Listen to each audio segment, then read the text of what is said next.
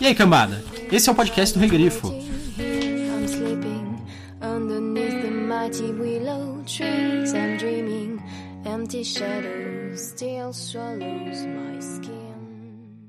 Era uma noite escura e tempestuosa. Margaret Murray estava no seu quarto que ficava no sótão, enrolada na velha colcha de retalhos, sentada ao pé da cama e assistindo às árvores que se agitavam, açoitadas pelo vento. Por trás das árvores, nuvens frenéticas cruzavam o céu. De quando em quando via-se a lua, que criava sombras espectrais a correr pelo assoalho.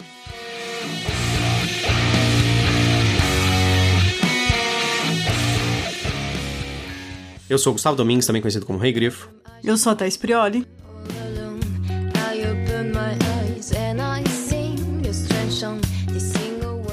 Hoje nós vamos falar sobre Uma Dobra no Tempo, da Madeleine L'Engle. Esse livro ele é de 1962, originalmente. Ele foi escrito pela Madeleine L'Engle na época que ela era dona de casa e se interessava muito por física e lia livros de física como hobby. É, quem nunca tem esses hobbies estranhos, né? Normal. Eu sempre leio meus livros de física. Esse livro ele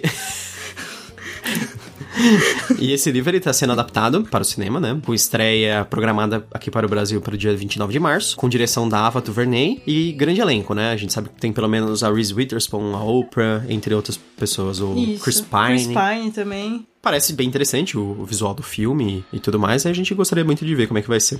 Esse livro, inclusive, ele ganhou alguns prêmios, né? O que eu vi foi o do Lewis Carroll Shelf Award. Ele quase ganhou o Hans Christian Andersen também, um grande prêmio de criança, e até os finalistas são muito prestigiados. Entre outros prêmios, né? Sequoia Book, Newbery Medal. Não é muita coisa que a gente conhece tanto porque tem mais a ver com, com livros infantis, né? Esse é um livro infanto-juvenil. É, infanto-juvenil. Não, não chega a ser infantil estilo Como Treinar Seu Dragão. Sim, mas ele ainda é um livro bem divertido, bem puxado pra para compreensão das crianças, assim, pra ser mais fácil a compreensão, eu acho. E essa edição da HarperCollins tá muito bonita. Eu, eu, apesar de eu achar ela muito bonita, eu acho que ela tem uma cara muito austera. A capa engana. É, ela tem uma cara muito séria, fica com uma cara de, de livro de hard science fiction, sabe? Ficção científica. Porque essa capa dura, esse universo e a escrita, uma dobra no tempo, assim, parece. Não, não tem aquela cara de livro infantil. É que a gente viu uma das capas originais, é mó bizarra, que tem o pessoal montado num centauro, né? É.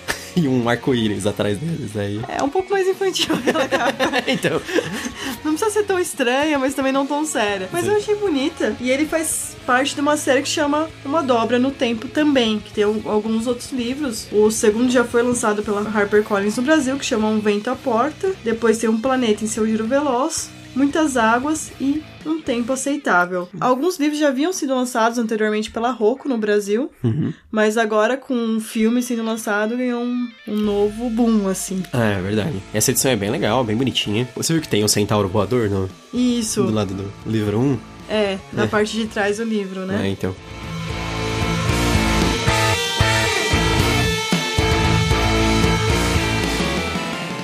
Sobre o que, que é o livro? É, então, isso que eu ia falar.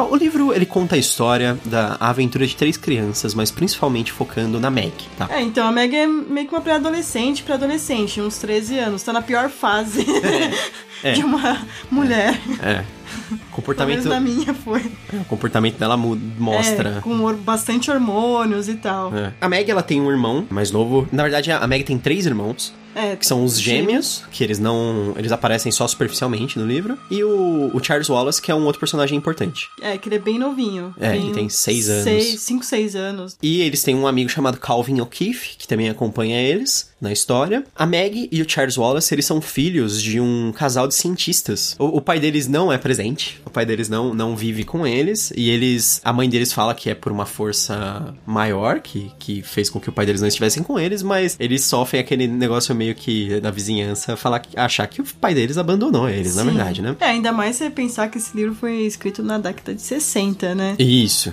verdade. Eles acabam entrando em contato com umas entidades cósmicas, que são três mulheres, que é a, as senhoras que que é, quem e qual. E elas levam eles para uma aventura que elas falam que o pai deles está preso em um lugar e que elas vão levar eles para resgatarem o pai deles. É isso. Se a gente falar mais, é muito spoiler pro. É, aí já É o que vocês conseguem ver também no trailer do, do filme.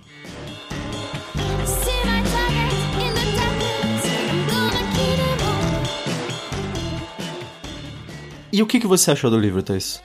Eu gostei, não é, não é aquele livro que eu falo, nossa, que, que sensacional, como alguns outros infantis e infantis juvenis que eu já li. É bom, a gente tem que pensar muito na época que ele foi escrito, que é 1960, os conceitos que ele traz para um público menor, porque você tinha alguns livros é, que falava sobre esse tipo de conceito físico, mas era mais para adulto. Então esse é um pouco diferente porque é mais focado para crianças e adolescentes esse livro. Eu gostei do fato da Meg, durante o livro, ela vê que ela não pode depender muito dos outros. Sim. Ela tem esse crescimento, a personagem. Ela, Verdade. ela tá na flor da adolescência dela, naquela pior fase, aquilo que a gente falou. Uhum. A gente consegue ver isso no livro. Muitas vezes é aquela coisa que você, mesmo quando adolescente, não gostava muito de você, mas ela tá nessa fase e ela vai conseguindo superar isso. Eu gostaria de ler os próximos pra ver como é que ela tá amadurecendo. E tô ansiosa pro, pro filme agora, né? Sim. Ah, legal. E você, você gostou? Eu gostei, eu achei interessante. Eu gosto do livro porque ele é aquela mistura de ficção científica com fantasia. Eu também gosto de livros que têm esse viés infantis, porque em geral eles mostram um negócio de, ah, de descobrimento de maravilhas e coisas assim. Ele é um tipo de livro que tem isso e com uma visão bem diferente, porque ele tem aquela visão científica das coisas, né? Sim. Eles estão falando sobre viagem no tempo e no espaço, sobre visitar outros planetas, sobre ver coisas maravilhosas, mas tudo dentro de um contexto assim, com um pezinho no científico, na verdade. É, eu se eu fosse comparar com um livro de fantasia, eu diria que é o Crônicas de Nárnia, do ficção científica. Sim, puxado. É, eu acho que pela natureza dele é difícil dele escapar de ser de fantasia. Não dava pra ele ser só ficção científica, ser o que a gente chama lá de ficção científica pura, né? É. Mas não tem problema, eu acho bem legal do mesmo jeito. Eu gosto da mistura, é uma das, das misturas mais legais que eu vejo. Com certeza eu acho que é um, é um livro introdutório muito legal pra quem quer conhecer ficção científica. Eu acho pra crianças conhecerem ficção científica, sabe? Sim, sim. Conceitos iniciais É. e, essa- e essas coisas. Sim. Porque a maior parte dos livros de ficção científica eles são muito densos. É. Não- E acaba é, afastando, né? Isso. Muitas vezes. Porque livros de fantasia, mesmo livros de fantasia que são um pouco mais avançados, é mais fácil pra um adolescente ler, um, um pré-adolescente ler.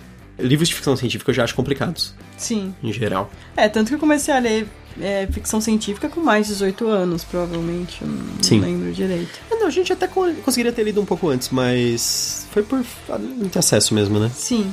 Eu, agora comecei a usar o Goodreads. Uhum, Esse livro eu dei a nota 3 no Goodreads, né? Que vai de 0 a 5. uhum. De 0 a 5 não, de 1 a 5. E eu dei a nota 3. Porque é um livro, considero bom, Sim, ele é um livro agradável, ele não é um livro ruim, ele é curto. leitura fácil. É, ele não se estende além do, do que ele deveria, eu acho. Sim. Ele.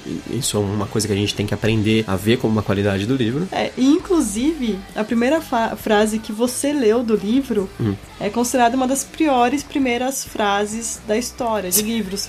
Mas não foi usada pela primeira vez pela. Madeline Langle. Foi utilizada pelo Edward Buller Linton. Era a frase de abertura do, do romance dele chamado Paul Clifford. Ela é considerada a pior frase de abertura de todos os tempos de livro. Era uma noite escura e e Tempestuosa. tempestuosa. Tem até um prêmio que é chama que é baseado nisso, um prêmio de as piores primeiras frases de livro. Só que a Madeline Langle ela usa de forma irônica. Ela sabe disso, ela sabe que essa frase é ruim e ela tá usando de forma irônica porque ela tá fazendo uma uma subversão daquilo, na verdade, né? No início da história. Não, não se assuste se você achar que alguém fala, vai falar que a, a primeira frase uma dobra do tempo é a pior frase de livro de todos os tempos, Não mas é in- culpa dela. é intencional. Não, é culpa dela, é culpa mas é, dela, mas foi de uma forma irônica. é, é intencional. Antes da gente ir pros spoilers, queria só agradecer quem tem ouvido os nossos podcasts, comentado. E comente, diz o que vocês estão achando, se vocês têm algum livro que vocês queriam que a gente fizesse.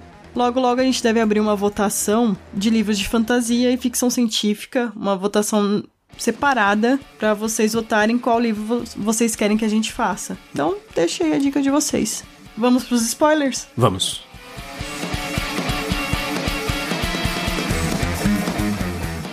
Não deixamos que ninguém sofra. É muito mais bondoso simplesmente aniquilar quem estiver doente. Ninguém tem semanas e semanas de nariz correndo e dor de garganta. Ao invés de aguentar esse desconforto, simplesmente botamos as pessoas para dormir.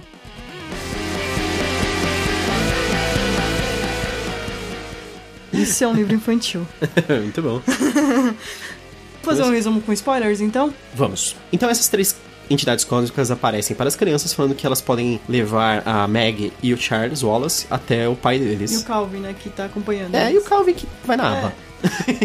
Então as entidades cósmicas começam a. Primeiro mostra pra eles o que é Tesserar, que é a viagem através do espaço. Eles viajam primeiramente para um planeta chamado Uriel, que é um planeta meio utópico, onde eles mostram como o universo pode ser belo, etc.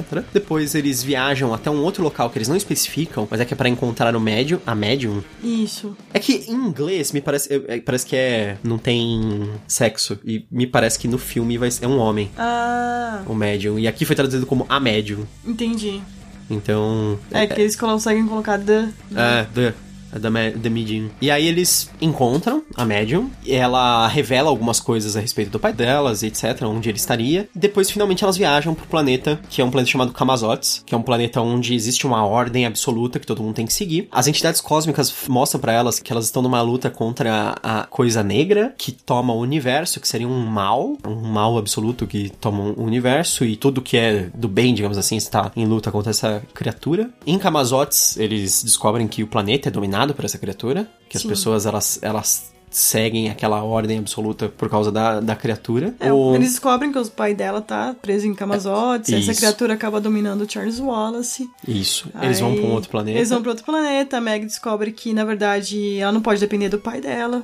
Aí ela volta, salva o irmão dela. É e que eles, eles- acabam voltando pra casa. É que eles, na primeira ida a Kamazotes, eles resgatam o pai dela, mas o Charles Wallace é Isso, dominado. acaba ficando. Então elas. Aí ela libera o Charles Wallace e eles voltam pra casa. Esses são spoilers do, do livro. Vamos agora discutir em partes, Sim. né, sobre eles e o que, que a gente achou de interessante. Eu gosto sempre de começar falando sobre os personagens, né? O que, que você achou dos personagens? Tem algumas coisas meio estranhas, eu achei, mas Normal, eu acho. É, eu acho muito esquisito o- o- a forma super avançada que o Charles Wallace pensa, né? Porque eles falam que ele é especial algumas vezes. porque ele é muito inteligente.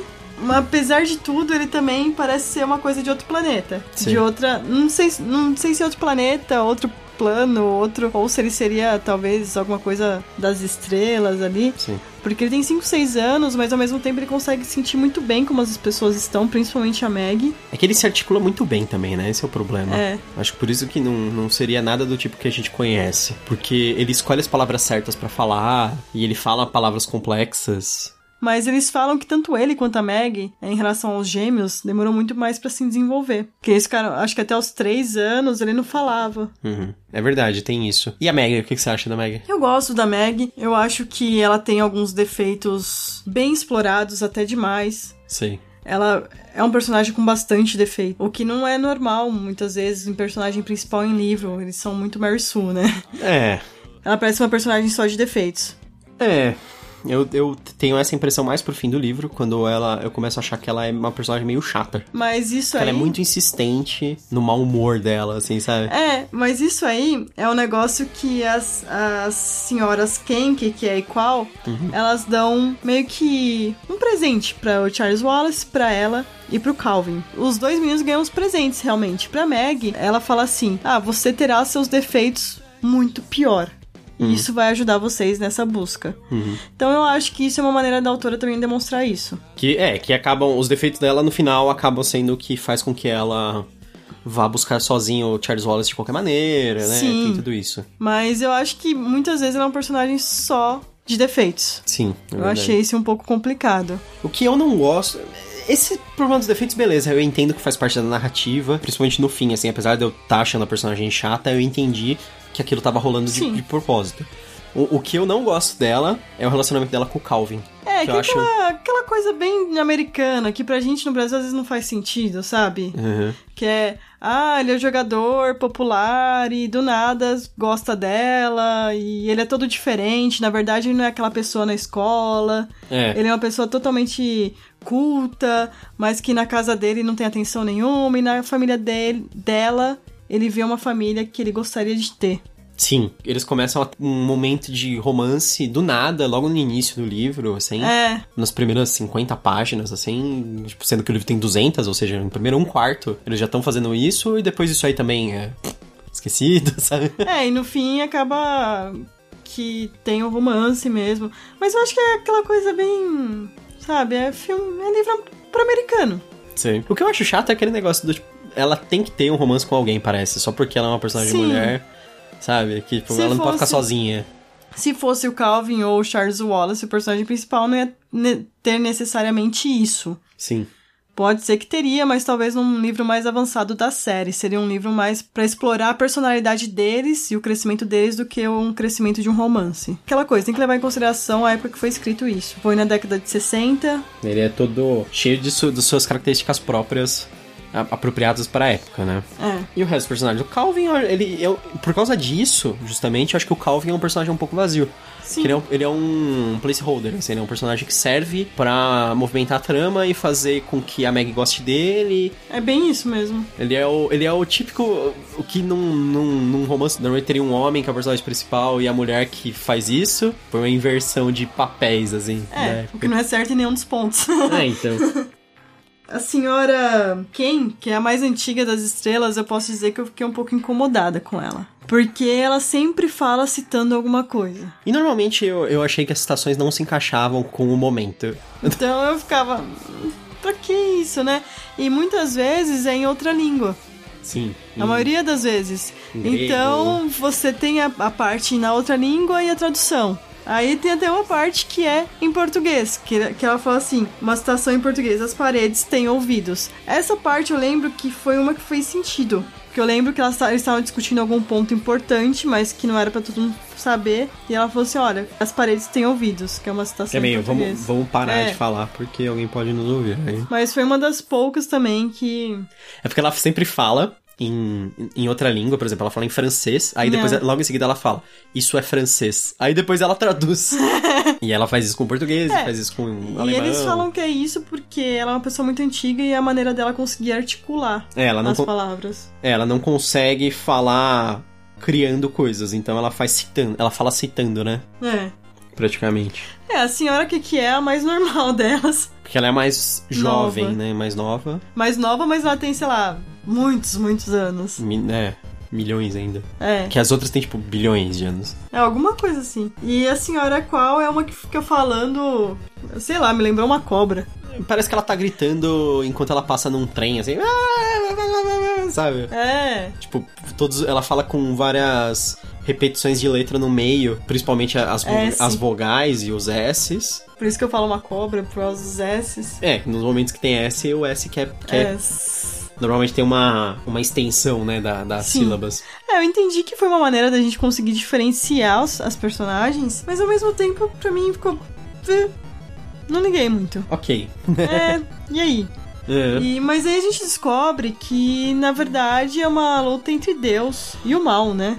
É. Esse é um ponto importante do livro, por isso que eu falei assim, ah, é quase como Crônicas de Nárnia da ficção científica, porque é tido como um livro de ficção científica cristão. Não, porque menos- eu vi as citações, assim, até tem um momento que, a, que, uma das, que é uma das entidades cósmicas cita Jesus, e ela fala que Jesus era, tipo, um, um dos representantes da luz, que lutou contra essa escuridão, e não sei o quê, mas... Eu não, eu não sei se eu vi como... É, eu entendi como uma coisa cristã. Vai ter gente que vai gostar disso e vai ler por causa disso, e vai ter gente que pro- talvez não leia por causa disso, mas isso não influencia o livro de jeito nenhum. Não, é só... É por cima, assim, ela... É, é uma passagem... Pelo menos no primeiro livro. Sim, sim, é uma passagem assim... Até o próprio Crônicas de Nárnia também É, o Crônicas de Nárnia são alegorias, né? É, não certo, é nem né? nada. não é nada direto. Eu acho interessante que o, a escolha de- dos nomes dos lugares, por exemplo, eu identifiquei imediatamente o, o planeta Kamazotes. Ele é um deus morcego de um, de um, um povo.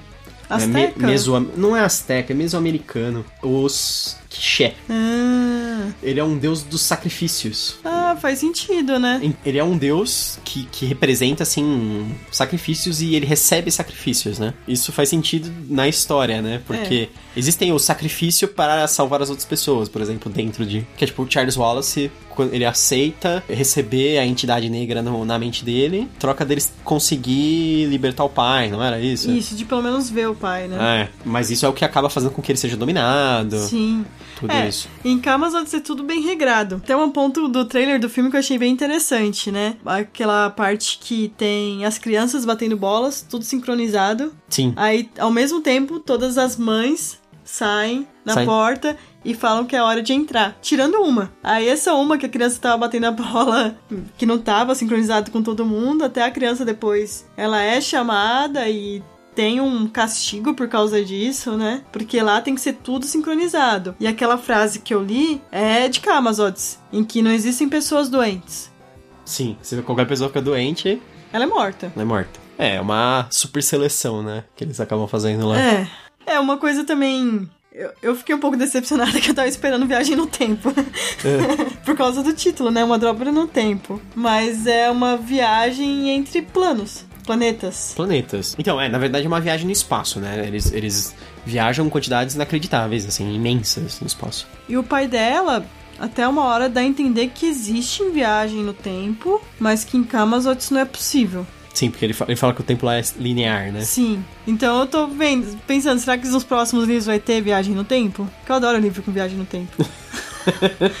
livro, filme, qualquer coisa. O que, eu, o que eu acho muito bom nesse livro é a parte que o, o pai dela chama a Meg de Megatron. É, mas aí é uma coisa pessoal nossa. Não, vou explicar. No, no- no- a gente tem um- uma cachorrinha, uma shih tzu, que se chama Meg. É, foi Uma uma assisti- homenagem. É, é por causa da personagem do Family Guy, do Uma Família da Pesada, do Seth MacFarlane. Tem uma, uma, uma personagem que se chama Meg. Em um dos episódios é revelado que o nome dela, na verdade, é Megatron. Que eles chamam de Meg, que é só um apelido, assim, que nem os americanos costumam fazer. Que é, Mas não de Megan, Margaret, né? é. Ele fala que Meg é só apelido, mas não é de um nome comum, é de Megatron. É. E aí a gente fala que o nome do nosso cachorro completo é Megatron. Megatron. e a gente só chama ela de Meg. E quando eu vi isso, assim, que ela se chamava Meg, e aí o pai dela chama ela de Megatron, eu fiquei rindo sozinha. É, foi até estranho, né? Porque eu tava do lado do Gustavo. Falei, nossa, por que, que você tá rindo? Ah, eu até te falei. Mas ele chama ela de outras coisas também, né? É, Mega Parsec. Mega Parser. Nossa cachorra é Meg porque a gente já tinha um gato que chamava Stewie. Ah, é verdade. Também. Tem isso. Megatron, eu, eu- Megatron é, é algum termo de física também? Porque Megaparsec é. Megatron Não sei. talvez seja. É que Megatron, em geral, o pessoal tá se referenciando ao líder dos Decepticons, que é, É, foi o que eu dos pensei Transformers, mesmo. né? Então, E eu pensei, será que Seth MacFarlane pegou isso também do Uma Dobra no Tempo ou não? pode ser. Eu não sei se ele pegou do... Acho que não. Eu acho que foi mais uma referência a Transformers mesmo. mas- É, porque é uma coisa que você pensar. Ou não, né? De repente é porque é um livro de infância. É. Então, pode ser. Pode ser. A Meg, apesar de ser essa personagem feminina que tem que ter um relacionamento, apesar de tudo, ela descobre que ela não pode depender desses relacionamentos. Isso foi uma coisa que eu achei legal. No fim, é verdade. Que assim, por muita, muitas vezes ela tá dependendo do, do Charles Wallace, Do pai. do Calvin, e ela acha que no momento que ela encontrar o pai, o pai vai resolver tudo. E não é o que acontece. Não, ela fala, ela vê que ela tem que confiar nela mesma mais. Uhum. Então, isso foi uma parte que eu gostei do Da livro, história. da história. É, ela tem que fazer parte do time. Tipo, os outros personagens fazem coisas também. Ela não pode ir só junto com os outros. Ela tem que tomar a frente e fazer o que ela precisa fazer Sim. também.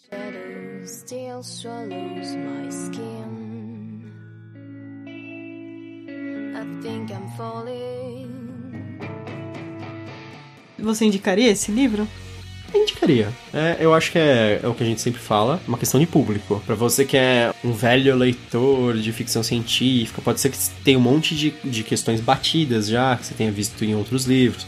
Até livros mais antigos e com uma abordagem mais adulta. Então talvez você não goste, eu não sei exatamente como é o gosto das pessoas. Mas esse é um livro com uma abordagem mais infanto-juvenil, para um conceito interessante, científico. Então, eu acho, para esse público, eu acho que seria legal mesmo. Sim. Eu acho até se você tem um filho, uma filha, ou se você está ouvindo e você tem essa idade, uns 12, 13 anos, é um livro bem recomendado. Sim. Eu acho que assim, não é à toa que esse livro é um clássico infantil nos Estados Unidos. Infantil ainda é um termo mais ou menos, né? Que não, não descreve bem quem é o público.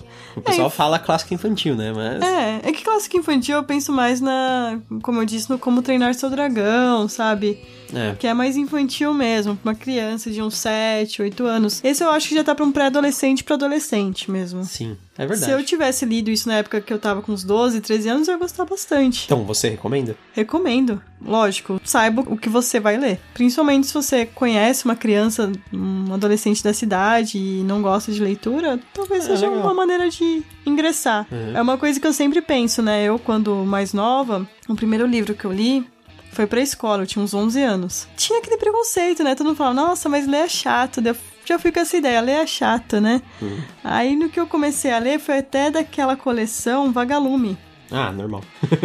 Como eu fui com isso de, ah, ler é chato, eu não gostei muito. Eu até não terminei de ler o livro. Você lembra que livro que era? Ah, não lembro o nome, mas eu lembro que é um time de vôlei que. Puta, era famoso esse. É. Eu lembro da capa. Mas aí, no fim das contas, eu precisei ler mesmo o livro, porque eu tinha que fazer uma prova. Daí eu falei assim, ah, agora eu tenho que ler. Daí eu li, até gostei, mas não foi tudo que eu esperava. Aí minha mãe começou a... Como a gente tinha uma grande coleção de livros em casa, a minha mãe falou assim, ah, por você não lê esse livro? Que era um livro da Agatha Christie. Eu não lembro qual foi o primeiro livro que eu li dela. Se eu, me... Foram tantos, né? É... Se eu não me engano, foi o Mistério dos Sete Relógios. E a... Ah, por isso você me obrigou a ler os Sete Relógios primeiro? Sim.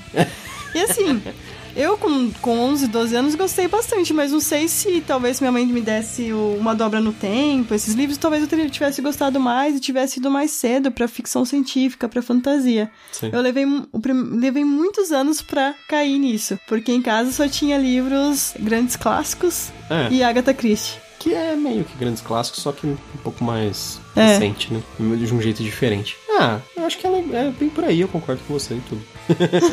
Que bom. Que bom. que bom! Falou certo. Então é isso? É isso. Essa foi nossa opinião. Deixa sua opinião sobre o livro. Você já leu? Tá ansioso pro filme? Vai levar alguma criança pra ver o filme? É, vale a pena. É isso aí, pessoal. Obrigado pela atenção novamente. Tchau, tchau. Até a próxima. E bem-vindo ao Canavial.